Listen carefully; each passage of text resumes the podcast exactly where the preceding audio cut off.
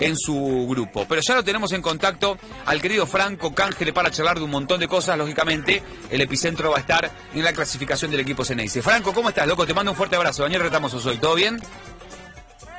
¿Cómo estás? Buenas noches. ¿Todo bien? ¿Cómo andaba? Franco, ¿viste el partido, me imagino, no? ¿De Boca? ¿Estás contento? Sí, sí, sí. sí. ¿Y qué te pareció? Mirando. ¿Te gustó?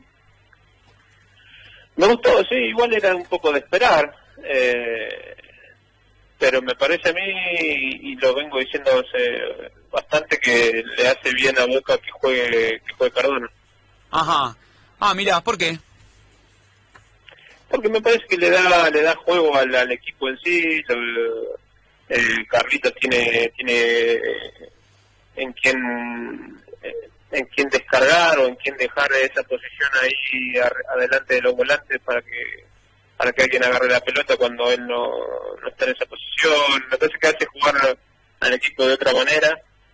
Eh, puede que parezca que, juega más lento, pero pero me parece que se destacan más eh, en, equipo cuando cuando Cardona está en el 11. Totalmente, yo estoy completamente de acuerdo con lo, deci- con lo que decís. Más allá de que me da la impresión también de que a Cardona le está costando volver después del COVID. No es una enfermedad este, que es una pavada y mucho más teniendo en cuenta que el colombiano tuvo una miocarditis, ¿no? Este, no sé si, si percibís lo mismo, de, de que por ahí le cuesta eh, entrar de vuelta en ritmo después de la enfermedad. Y a casi todos los que le tocó tener COVID, viste que les cuesta volver. Total. Eh, igual él, yo creo que por su forma de jugar eh, y al tener dos volantes que están ahí cerquita de él y corren mucho, me parece que lo ayudan. Claro, y, y más cuando son los pibes, esta nueva camada de los pibes que, que me parece le dan más dinamismo. Ahora, viste, no sé si coincidí, Franco, estamos charlando con Franco Cángele, que, viste, no sé por qué se sigue poniendo en duda la titularidad de, de Cardona, ¿no? no Porque no es un titular indiscutido hoy en Boca. A mí me llama la atención, sí, eh, pero la verdad que cada vez que juega Boca me parece como que encuentra un rumbo. Eh, pero no sé por qué se lo, se lo discute. Supongo que debe ser porque no tiene tanta dinámica, pero me parece que el fútbol de Boca no, no pasa por dinámica. Eh, pasa porque jueguen cuatro o cinco que tienen buen pie juntos en el once y, y de ahí en adelante eh, que, que se traten de, de entender y, y de, de generar fútbol. Claro. Es que la dinámica a veces no se la tiene que dar la pelota.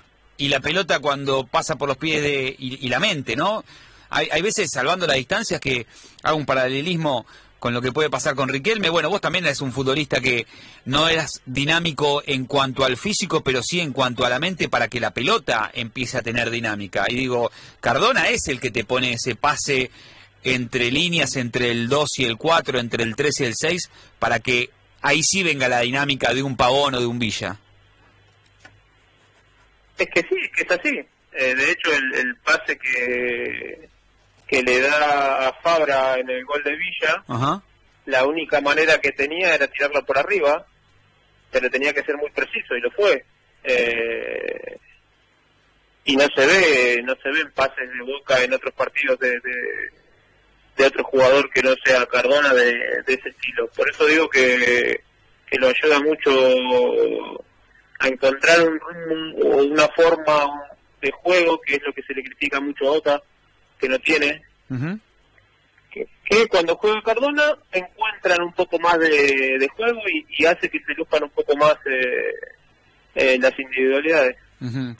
Ahora, lo que sí eh, se dice mucho en esta época, de este fútbol moderno, si querés, donde todos tienen que correr, que mm, en algún punto, cuando el equipo no tiene la pelota, todos necesitan hacer un esfuerzo para recuperarla. Y que si Cardona no colabora con eso y ya tenés en el equipo un Tevez que tampoco es de los que más este, mm, se esfuerza justamente, por una cuestión también natural del, del- del paso del tiempo, ahí ya tenés dos hombres menos que este, no colaboran a la hora de recuperar el balón y eso el equipo lo puede sufrir. ¿Estás de acuerdo con esa premisa, con esa mirada de, un fútbol hoy mucho más friccionado y donde necesitamos que todos este, colaboren para, para recuperar la pelota cuando no se tiene? Estoy de acuerdo, el tema es que después está en el técnico en elegir o pongo los jugadores para que me generen o pongo para que me corran. Claro. Pero si pones los corredores no te van a generar igual que los que no corren, entonces, ¿qué hago? Si me preguntas a mí, yo, yo pongo a los que juegan. De última, correr y bueno, te, te, pones un poquito más atrás, todo juntito en mitad de cancha y, y podés zafar eh, estando bien parado. De la otra manera eh, es complicado generar fútbol sin buen pie. Claro. Claro, sí, sí, coincido totalmente. Lo que pasa que, viste, eh, siempre, siempre yo parafraseo eh, algo que dijo no hace mucho el Cholo Simeone, eh, un entrenador claramente ligado a una vertiente futbolística, que, bueno, él decía, cuando no tenemos la pelota, si hay un futbolista que no recupera o que no colabora con la recuperación, vamos a tener problemas. Y él, sin decirlo, este, yo creo que se refería un poco a Messi, ¿no? O a un Messi o un Cristiano Ronaldo. Digamos que cuando no tienen la pelota, está bien, vos podés aceptar que no colaboren con la recuperación, pero siempre y cuando tengan el beneficio de que cuando nosotros tenemos la pelota, hagan la diferencia justamente con el talento que ellos, que ellos tienen. Ahora, si, no, si son dos los futbolistas que no corren cuando nosotros no tenemos la pelota, probablemente perdamos el partido, ¿no? Eh, hay, hay entrenadores que sostienen eso. Igual después tenés que ir a las estadísticas. ¿Cuántos partidos jugaron Cardona, Teve, Villa juntos? Eh, ¿Y cómo salió el partido? y, y sacar esos y poner a los corredores y cómo y cómo le fue. Y ahí más o menos con la estadística sacás un, tenés un parámetro de, de cómo le cómo le va al equipo con buen pie o, o con o con dinámica sola nada más. Claro. Ah, y el tema también es contra quién jugás, ¿no? Porque no es lo mismo, no sé, lo que fue hoy de Stronger, por ejemplo, que si tiene que enfrentar, no sé, por ejemplo, a un River, un River protagonista con más exigencia. Y ahí vamos a la siguiente pregunta, si que estamos charlando con Franco Cángel, me gusta la charla, está bien futbolera, Franco.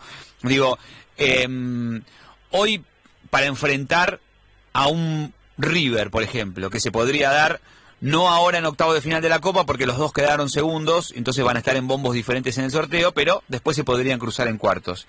Digo, hoy para enfrentar a, un River eh, que podría darse, insisto, en, en, alguna instancia de Copa Libertadores o se van a enfrentar ahora en, la Copa Argentina. Em, ¿Se le puede jugar con muchos futbolistas de buen pie teniendo en cuenta que River es un equipo muy intenso o ahí sí hay que pensar en otro, en otro armado? Yo pienso que se le puede jugar. Yo, yo lo que pasa es que yo soy pro al buen pie. Sí, claro. Eh, más allá del rival. Me gusta, me, eh, más allá del rival. O sea, yo pretendo que mi equipo juegue de tal forma que no que los poderes no pierdan la pelota fácil. Si no, todo lindo que corran y la quiten, pero después la tienen que tener, si no, no tiene sentido.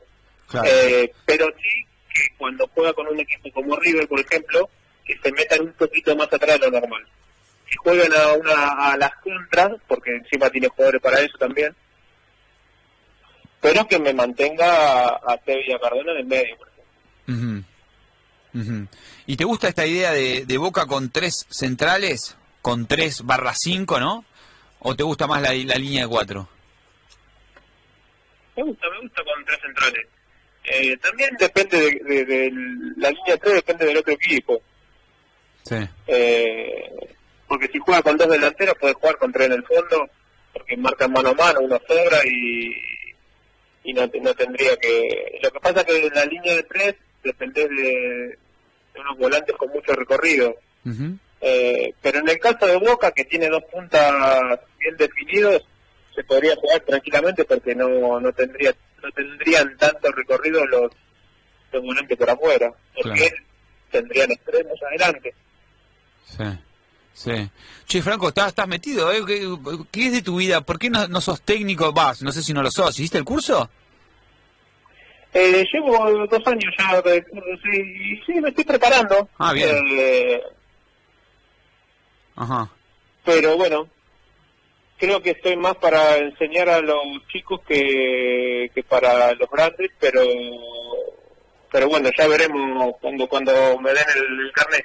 Ah, bien. O sea, estás por ahora preparándote, todavía no decidido, pero te ves más para el perfil de entrenar pibes juveniles que, que para la primera. ¿Y por qué primera no, por ahora? Porque no, como que siento que puedo enseñarle más a un, a un nene a partir de los 6, 7 años que, que a, uno, a uno grande, aunque seguramente me anime, porque ya me me han, me han sondeado para, para entrenar, el tema es que no tengo carnet, entonces no, no, puedo, no puedo experimentar nada todavía. Ah, mira, ¿te han sondeado? De, ¿Se puede saber de dónde? ¿Equipos de primera o, o de ascenso? Sí, pero de acá de la, de la liga, de acá de la liga de, de Lobojón. Ajá, ajá. Y ahí te... Sí, para agarrar, eh, Sí. viste, para, para experimentar no, no estaría mal, el tema es que... Y después me, me llaman, a veces me quieren llamar eh, para formar eh, parte de, de, de, de cuerpos técnicos, sobre todo para, para el ascenso. Eh, pero bueno, mm, yo primero quiero prepararme y, y después encarar. Todavía no, no, no me siento preparado como para encarar algo así. Ujú. Tuviste técnicos muy importantes en tu carrera. ¿Cuál, ¿Cuál fue, si tuviste alguno en especial que te marcó o algunos que te marcaron? Y el que más me marcó fue Bianchi, eh, eh, Bielsa, el Tata Martino, Menotti. Tuve, tuve varios que y, y con mucho nombre que, que de todos aprendí algo. Yo siempre, más allá de, de todo, siempre aprendo. Eh, me gusta. Entonces, Agencia también lo tuve, eh, que, que me parece que, que es un gran entrenador. Eh, es, es imposible no recordar aquel aquel partido, ¿no? El, el de la gallinita de Tevez. Vos le tiraste el centro atrás, ¿no? En ese gol de, de Tevez, el, el Monumental 2004. Yo, yo le tiro el, el centro y después le, le quiero cerrar los brazos claro, cuando estaba haciendo la gallinita, pero llegué tarde. cuando Baldassi después viene y lo echa. Ah, vos lo querés cerrar para que, porque él se saca la camiseta y empieza a hacer la gallinita. Y yo lo veo a Baldassi que, que lo miró y ya se iba tocando, entonces yo lo, lo, lo- me le cuelgo de atrás para cerrarle los brazos, pero ya fue tarde. Ya lo, ya lo había fichado. ¿Y le dijiste algo? ¿Te acordás en ese momento? ¿Le dijiste algo para, para que deje de hacer eso?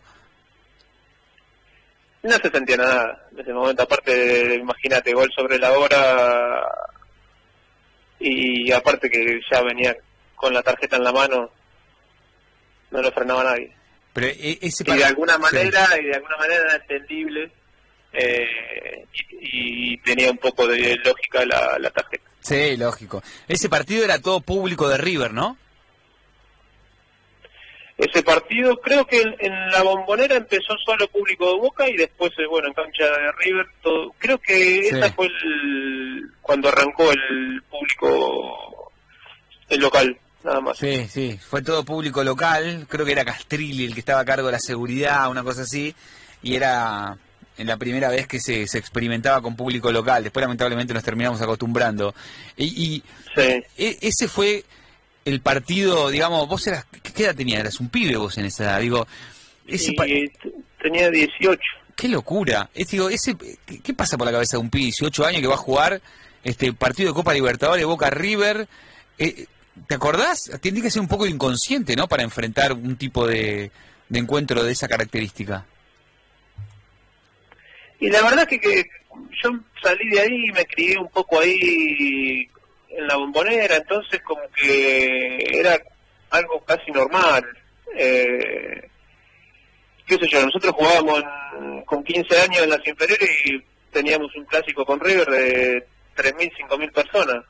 Eh, con 15 años, imagínate que después jugás en reserva con la cancha llena, eh, ni hablar después cuando cuando jugás en primera. Entonces ya como que es un ambiente eh, conocido y no no no le das esa, esa dimensión a esa edad. Es más, después de grande me enteré lo que era el mundo Boca en realidad. Claro, claro, uno no toma conciencia en el lugar que está porque encima vos creciste, claro, como decís. Porque cuando uno llega a veces a un lugar y después puede comparar, pero vos no tenías con qué compararlo. Después sí cuando te vas. ¿Y, y, y qué es cuando, cuando vos te vas, vos después te vas independiente, ¿no? Después cuando te vas a otros clubes, ahí empezás a comparar y a tomar magnitud, ¿no? Del lugar que es Boca. Claro, cuando lo ves de afuera. Claro. claro. Cuando te criás ahí es como que es, es, es eh, tu mundo, entonces no, no le das eh, no te das cuenta de lo que es. Eh, igual así todo a la vuelta, cuando volví casi a los 30 años, 2013, Sí.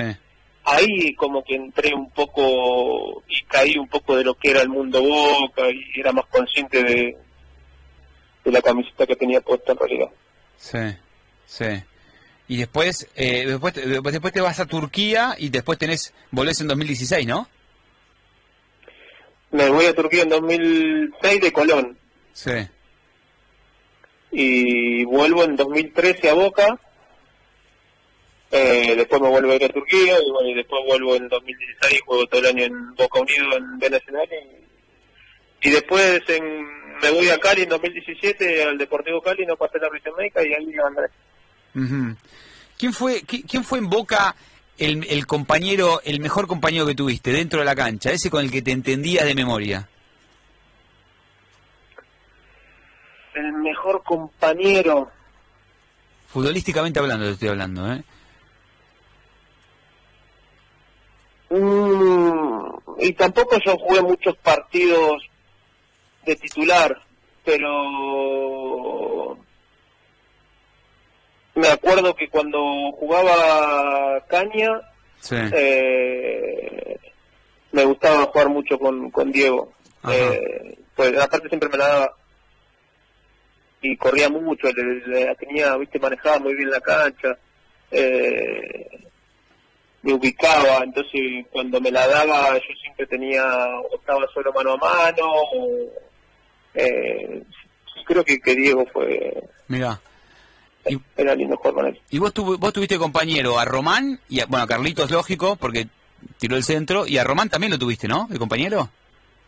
A Román lo tuve, sí, en, ahora en 2013 cuando volví, Sí. eh, pero jugué muy poco. Ah, jugaste poco con él. ¿Y qué tal? ¿Cómo, cómo fue esa, esa convivencia con Román? Ah, espectacular, Sí. espectacular.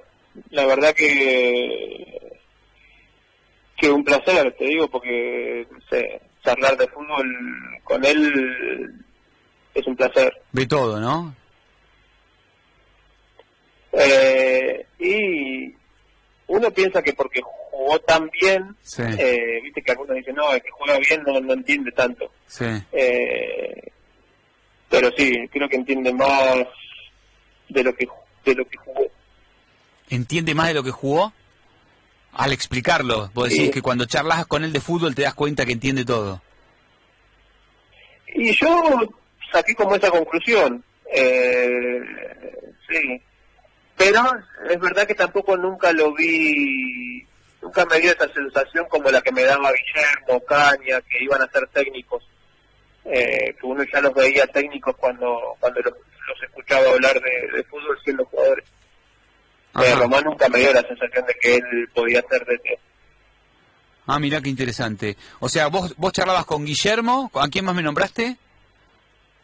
Diego Caña, que, que siempre en las concentraciones se hablaba, como yo me sentaba en la mesa de ellos, eh, los escuchaba hablar y te das cuenta que ellos tenían perfil ya de, de que cuando dejaran iban a ser técnicos.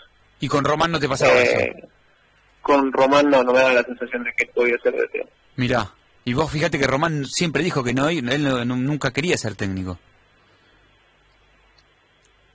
Tal vez por la personalidad, no sé, viste, es que no es fácil ser técnico. La verdad que nosotros, cuando uno está del lado del jugador, viste, piensa que, que el técnico esto, que el otro, porque si juega, si no juega, eh, si está contento, si no. Pero cuando te pones en el lugar del TT, tenés que estar eh, tiene que estar bien preparado para manejar 30 personas, 40 personas. Claro, lógico, no es para cualquiera, lógico. No es para cualquiera. Totalmente. Bueno, Franco, ya para ir terminando, eh, ¿es Boca candidato, vos pensás ahora que están octavos para, para, para la Copa o va a tener que reforzarse para realmente ser candidato? Le- ¿Vos crees que necesita rearmar el plantel? Más teniendo en cuenta que se le van varios futbolistas, ¿viste?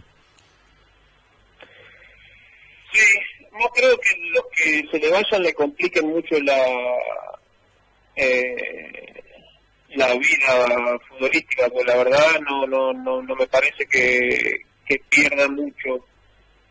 Pero sí que va a tener que reforzarse, pero reforzarse bien. Ujú. Eh, no, viste, traer refuerzos para completar eh, el plantel. Orsini, ¿te gusta? Viste que ya parece que lo tiene casi cerrado Orsini de Lanús. Eh, sí, no, no lo vi jugar mucho, pero pero sí, me gusta, me gusta. Necesita un 9 Boca, ¿no? Y necesito nueve, porque nueve tenés que tener siempre. Eh, Pero yo te digo, yo jugaría con con Pavón y Villa, Teve Cardona. Pavón Después Villa, es Tevez, que banco también, Claro, necesitas recambio. Necesitas recambio. porque hay lesiones, se juegan muchos partidos, eh, sí o sí tienes que tener por lo menos 18 o 20 jugadores que, que sean titulares también. Sí, fue raro que lo dejaran ir a Cardona, ¿no? Yo no entendí mucho eso.